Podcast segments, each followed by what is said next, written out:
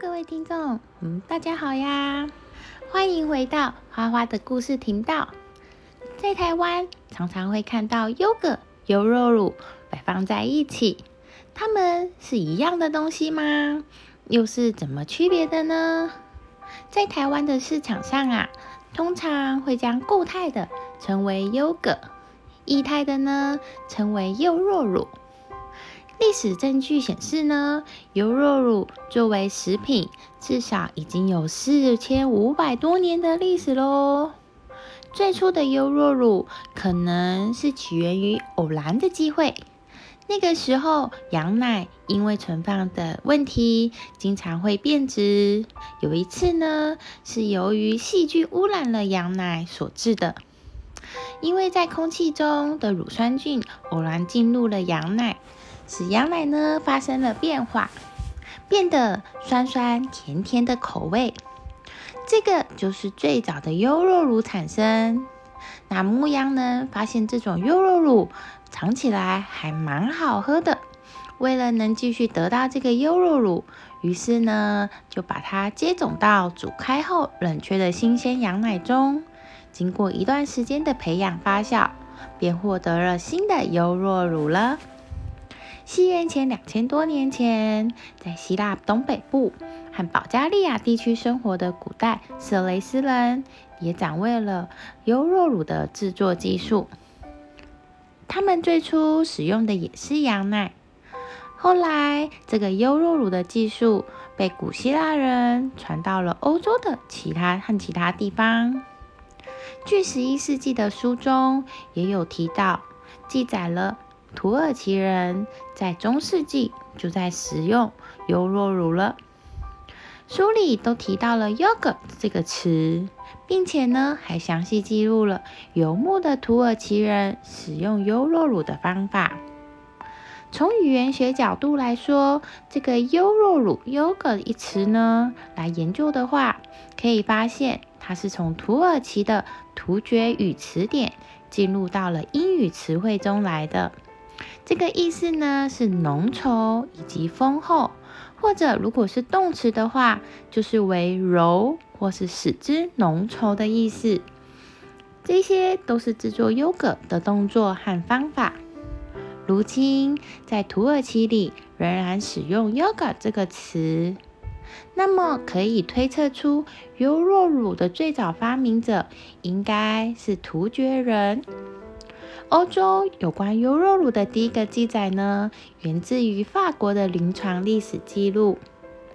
弗朗西斯一世患上了一场严重的痢疾，当时的法国医生都束手无策。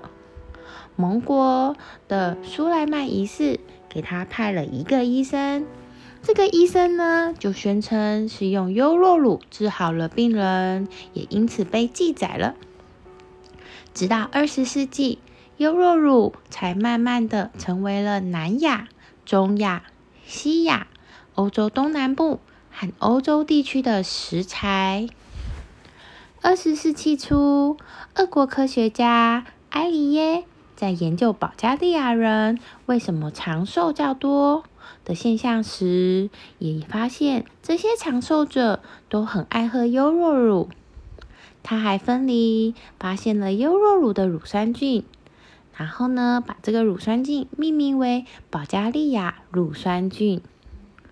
埃利耶提出了乳酸菌是人类维持身体健康的一项重要元素，于是他开始在全欧洲推广了优酪乳这种食品。后来，一位西班牙企业家伊萨克·卡拉索将优酪乳的生产工业化。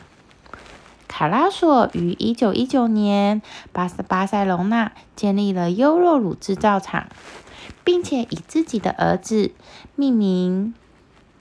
当时，他把优酪乳作为一种具有药物作用的长寿饮料，放在药房销售。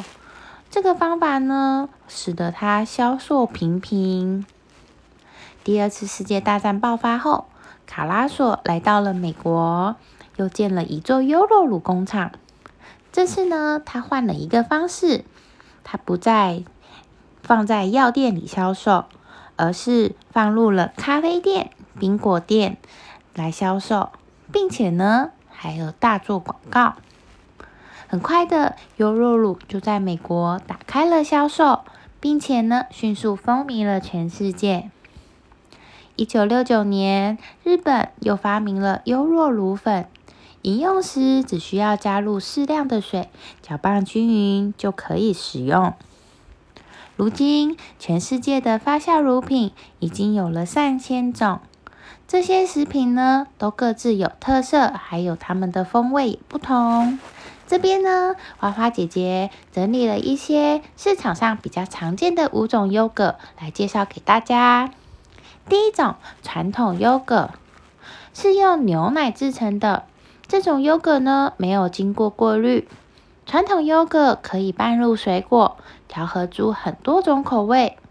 根据使用的牛奶呢，有全脂、低脂或脱脂等品相。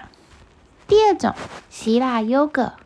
希腊优格会经过过滤，除去水分和乳清，蛋白质的含量也会比较高，大约呢是传统优格的两倍。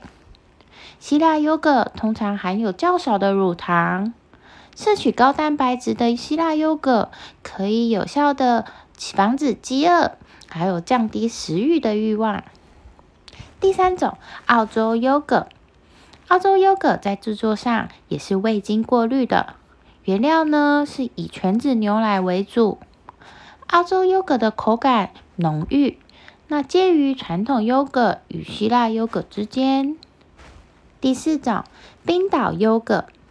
冰岛优格是目前市面上可见的最浓稠的优格，会经过四次的过滤，通常会使用脱脂牛奶来制作。因此，脂肪含量比较低，富含蛋白质和钙。据说，古代的维京战士远航时，就会准备这种浓郁的优格在船上当做食物哦。第五种，芬兰传统优格。芬兰传统的优格制制作上呢，通常需要在比较低温的状态下发酵，发酵完呢，会有像胶水一般的粘性。味觉上吃起来几乎不酸。那以上呢就是今天的优格发明的故事。看，嗯，今天的故事就先到这里，我们下次见啦，拜拜。